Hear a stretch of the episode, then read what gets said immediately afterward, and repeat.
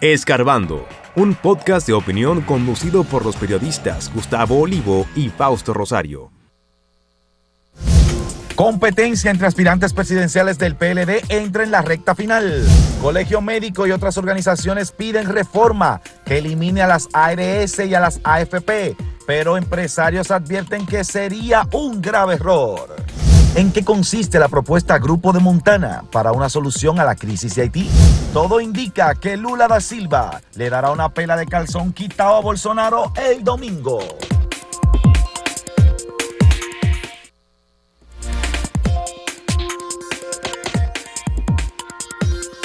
El Partido de la Liberación Dominicana, que se disputa la principalía de la oposición con Fuerza del Pueblo, ambos dicen, que son el principal partido de oposición. Quizás eso se, evidenciará ya en las elecciones del año 2024, pero mientras tanto, el PLD va a celebrar el 16 de octubre, o sea que quedan prácticamente dos semanas de su campaña interna, y no tan interna. Va a celebrar lo que ellos llaman una consulta. ¿Por qué? Porque legalmente, según eh, la ley de régimen electoral, y la Junta le ha advertido sobre eso al PLD, no es tiempo todavía de celebrar unas primarias. Lo que han alegado los dirigentes y estrategas del PLD es que ellos necesitan definir temprano quién será su candidato o candidata porque deben hacer una labor de posicionamiento de esa figura, de ponerlo en contacto con la gente en todo el país, para después, cuando ya lo formalicen esa elección, de acuerdo con la ley, ¿verdad? Y con la asistencia de la Junta, entonces ya pues eh, tengan una parte del camino recorrido. Los que aspiran son seis. Hay tres hombres y tres mujeres. Las mujeres, Margarita Cedeño, que es como la más conocida porque fue vicepresidenta y fue primera dama. Está doña Marisa Hernández y está eh, Karen Ricardo.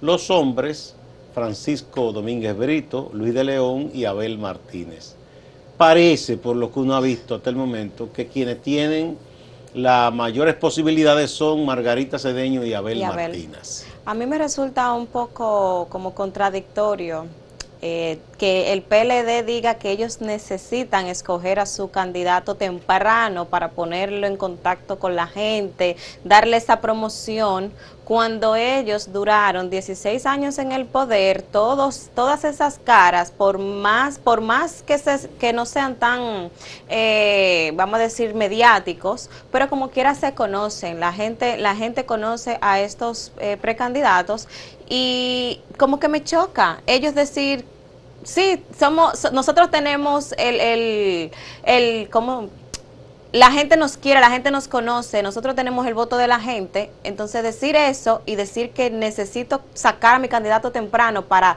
darlo a conocer, para promover, como que no, me hace un poco Bueno, eh, pienso, sí que quizás la preocupación de ellos es la siguiente los tres partidos principales, ¿verdad?, que competirán por el poder son el PRM, el PLD y Fuerza, del, Pueblo. Está más o menos claro que el PRM, el presidente, puede optar por una nueva postulación y es el presidente y está en el poder y eso le da una ventaja a quien esté en el poder.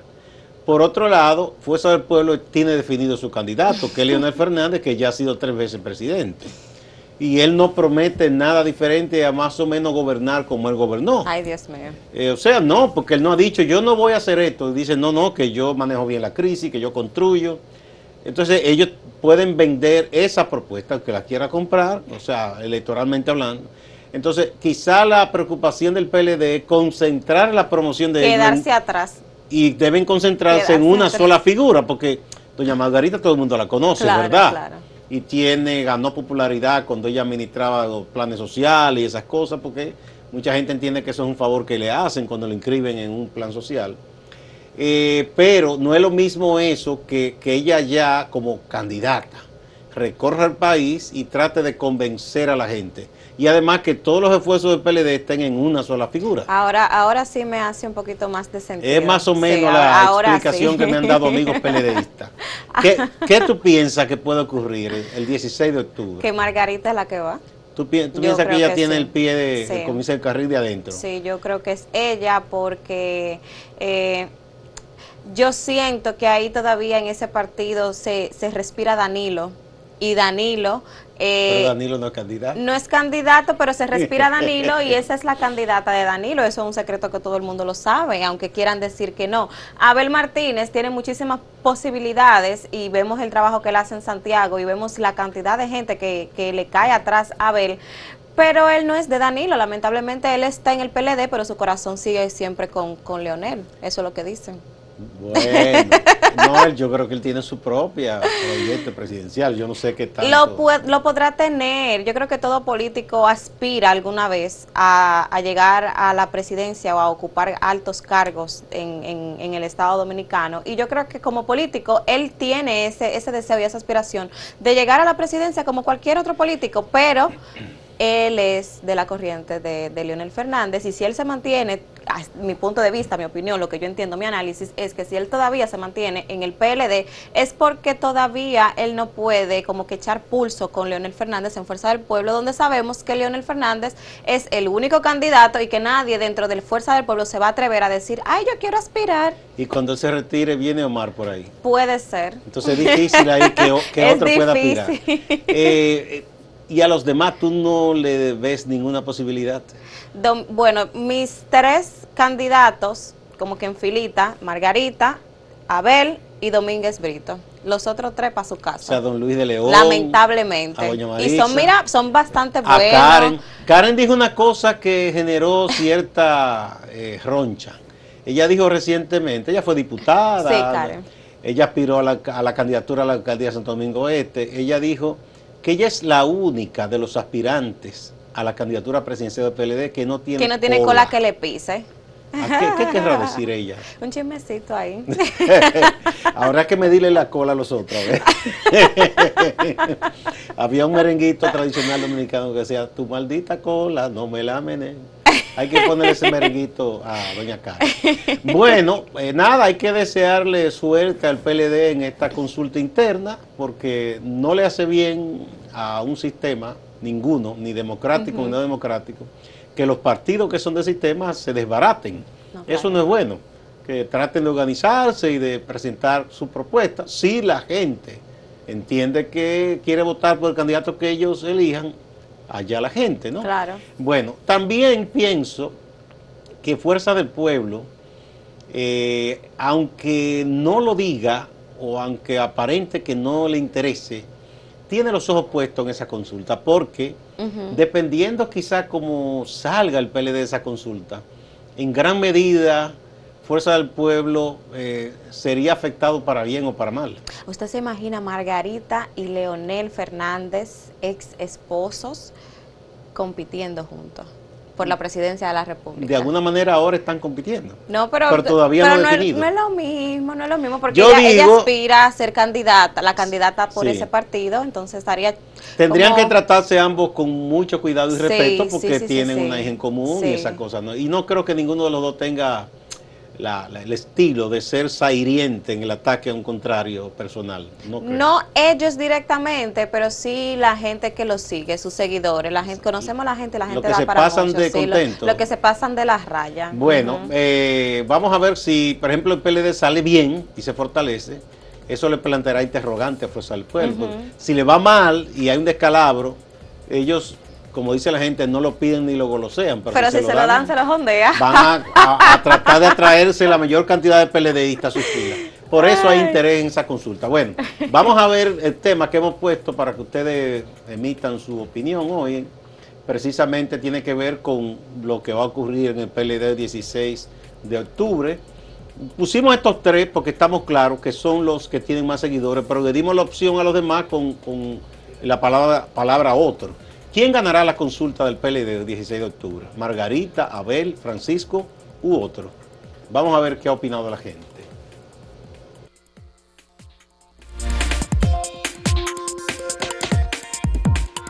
Si quieres anunciarte en este podcast, escríbenos a podcast.acentotv.de.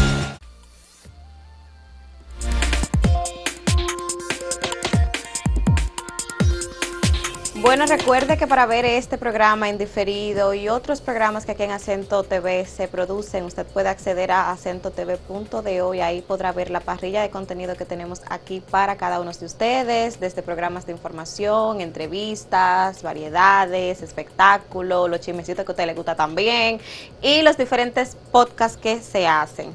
Pasando ya a, un tema, bueno, ahí está la página, ahí estoy yo, ahí está usted, ahí estamos todos todos, todos, todos. Pero ya pasando a un tema más eh, serio, lo que está pasando en Haití cada día es peor. Y vemos cómo las manifestaciones se han intensificado. De hecho, ayer en Cabo Haitiano se, se realizó una protesta Dicen, dicen quienes reportan desde allá que miles de personas, yo le llamaría multitud, salió a la calle a pedir la renuncia del primer ministro Ariel Henry. Esto se desata por el alto costo de los combustibles y yo diría también que por el alto costo de la vida. Los haitianos están cansados de no tener a alguien que los represente y cuando me refiero a alguien no estoy hablando de una persona en específica, sino de una estructura, de un gobierno que pueda dar la cara por ello y pueda cambiar la realidad de ese país y están cansados de que las bandas lo controlen prácticamente todo. Ahora mismo eh, eh, las bandas son quienes, además de controlar el país, por así decirlo, tienen barricadas en sitios estratégicos, específicamente por donde entra el combustible que ese país eh, debe de recibir. Ahí lo toman, no llega a donde tiene que llegar. Esto afecta no solamente a las personas que tienen vehículos, pero también a las empresas que allí se, se encuentran, los hospitales, los supermercados, o sea, todo se mueve, se mueve con el combustible.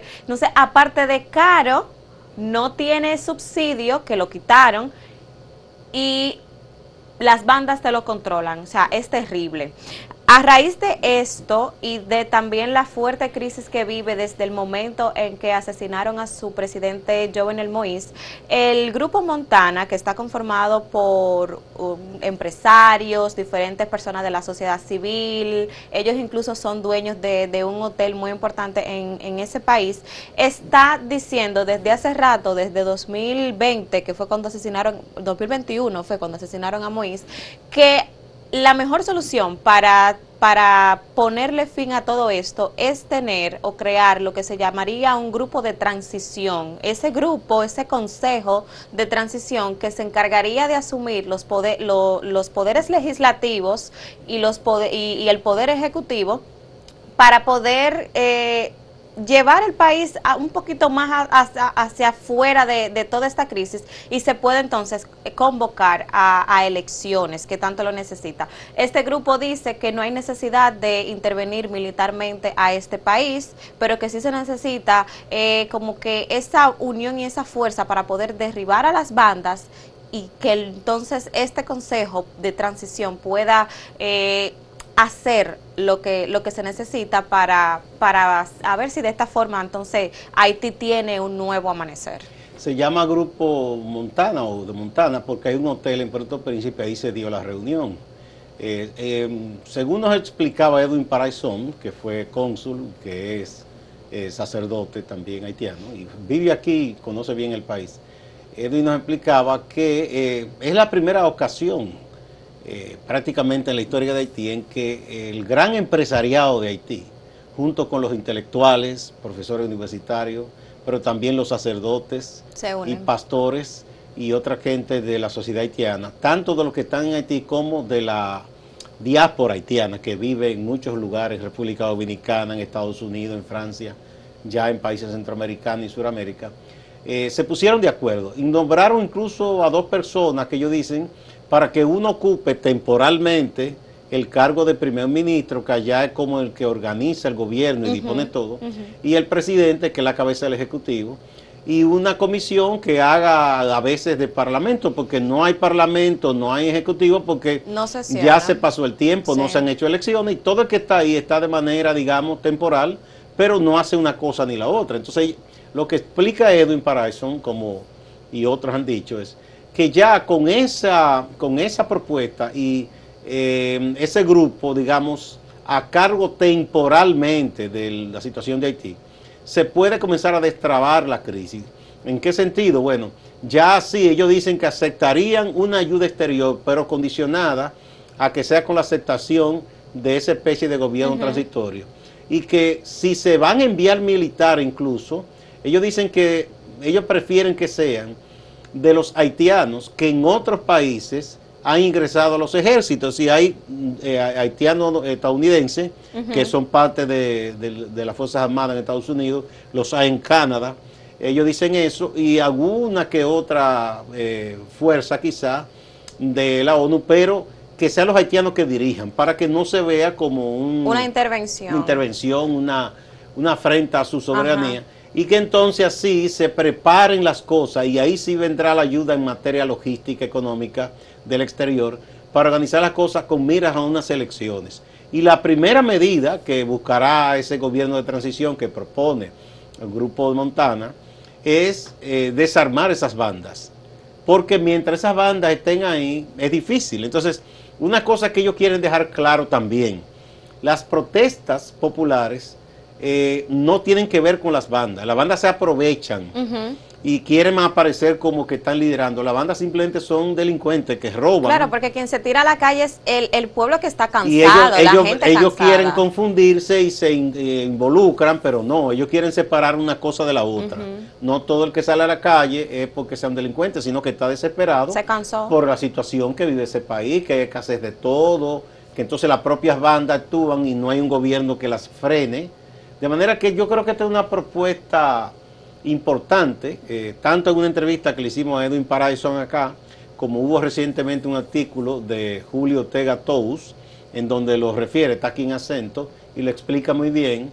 Yo creo que la gente puede entender con mayor claridad. Yo creo que a este grupo de Montana debería invitarse a cuando se haga alguna reunión en la ONU o en otro organismo internacional, para que ellos expongan su punto de vista. Yo creo que merecen el apoyo porque quieren lo mejor para su país y tratar de que ya se supere esta crisis tan prolongada y que tanto daño le ha hecho a este pueblo. Y como las mismas personas dicen que eh, la solución de Haití tiene que venir de Haití, entonces aquí ya estamos viendo una propuesta, pero todos sabemos que ellos no pueden hacerlo solo tampoco. No, ellos, no, ellos mismos están conscientes. ellos no pueden ellos, hacerlo ellos, Ellos saben que necesitarán un acompañamiento. Lo que, ellos, se ponen es que venga una supuesta solución desde afuera impuesta, porque eso no resulta. No, no, no, para nada. Eso no resulta. A nadie le gusta que le digan, mira, yo voy a tu casa a organizártela. Ay, ay, ay, ay.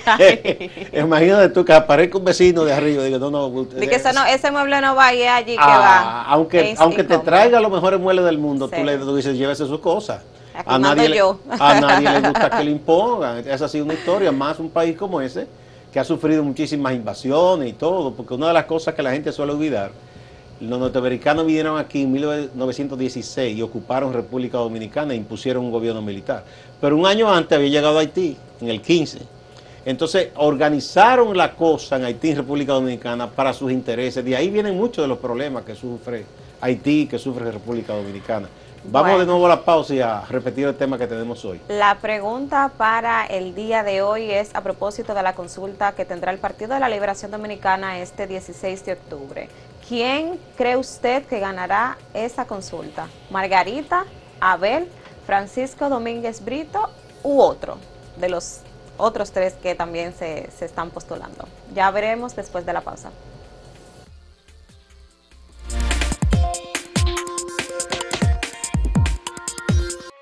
Síguenos en redes sociales, arroba acento diario y arroba acento TV.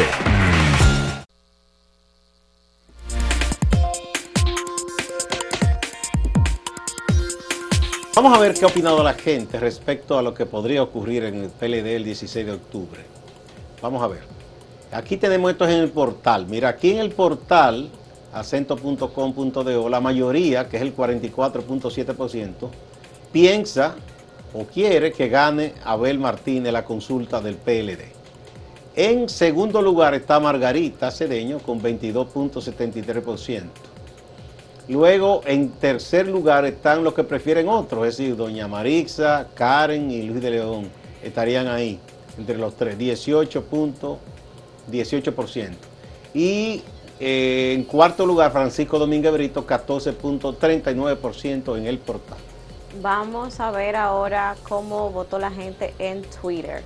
Acá es lo contrario. Margarita Cedeño de Fernández obtuvo un 52.4% de los votos. En segundo lugar, las personas piensan que en un 40.5% ganaría Abel Martínez, mientras que en un 3.3% eh, dice que para Francisco Domínguez Britos, eh, Brito y un 3.8% otro. Fíjese que acá eh, Domínguez Brito quedó en último lugar. Igual que en el portal también. igual que en el portal. en cuarto lugar. Bueno. Vamos a ver ahora en YouTube cómo ha sido la cosa. Aquí tenemos a Abel, aquí gana con mucho, 60%. Entonces Margarita aparece con 20% en segundo lugar. Otros, la categoría otros, que ahí está Marisa, Luis de León y Karen, 16%. Y de nuevo Francisco Domínguez Brito en cuarto lugar con 5%. Bueno, la gente está con Abel. En este, en este sí, por lo En esta consulta, bueno, en esta, en esta encuesta. Veamos el comentario de Madeline Núñez. Ella escribe, Abel Martínez es el que unifica al PLD y el que tiene mayor simpatía fuera de él. Bueno, esa es su opinión. Vamos a ver quién más opina. Aquí está Adam Javier Polanco. No hay que darle la oportunidad no hay que darle la oportunidad a la mujer. La mujer se la ha ganado. Margarita, presidenta. Ya tú Se apoya a la doña. El Timacle escribe, el ungido impondrá a la Margarita. ¿Quién es el ungido? Yo supongo que don Danilo que está diciendo. Emelindo Mota Benítez. Esa consulta la ganará el que quiera el dueño del PLD. Y el dueño del PLD en este momento es Danilo Medina. Oh. Oh, vaya. Kendall Ferrera dice, de ganar, ganar, pues Abel. Pero ¿qué harán que Margot, pero harán que Margot sea la candidata? O sea que está De ganar, ganaría Abel, pero él cree que, le, van a hacer, que, van a hacer capú a Abel.